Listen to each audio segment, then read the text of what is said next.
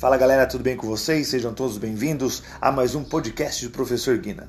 E hoje o nosso tema é cegueira afetiva. Vocês perceberam que no século 21 as pessoas, além de terem as doenças psicossomáticas, como crise do pânico, como depressão, ansiedade e outras outras crises, as pessoas também estão voltando a esta cegueira afetiva que aconteceu e, e implodiu aproximadamente há 20 anos atrás, em 1997.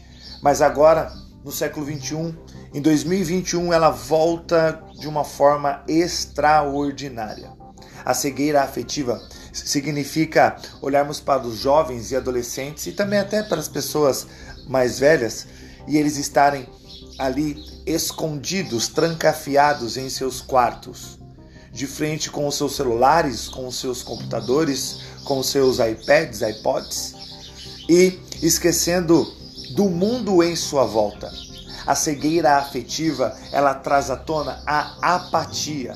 As coisas estão acontecendo lá fora e a cegueira afetiva não deixa a gente observar, sentir e entender o que está acontecendo.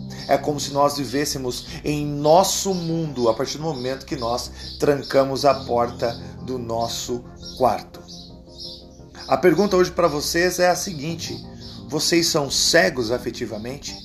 quando você perde esta afeição pela tua família, os pais perdem a oportunidade de contar suas experiências para os filhos. Os filhos perdem a oportunidade de contar o seu dia a dia para os seus pais. As mães já não conseguem ensinar princípios e valores porque os filhos ouvem, escutam ou assistem mais youtubers ou os famosinhos da internet do que aqueles que estão dentro de casa. Onde será que nós iremos parar?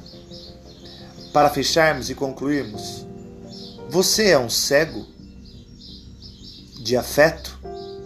Você é um cego afetivo? Você sofre de cegueira afetiva? Eu espero que não. Abrace mais. Tenha mais experiências com seus pais escutem mais a sua família. Escolham ficar mais em rodas de amigos do que nas redes sociais. Não seja e não tenha essa cegueira afetiva.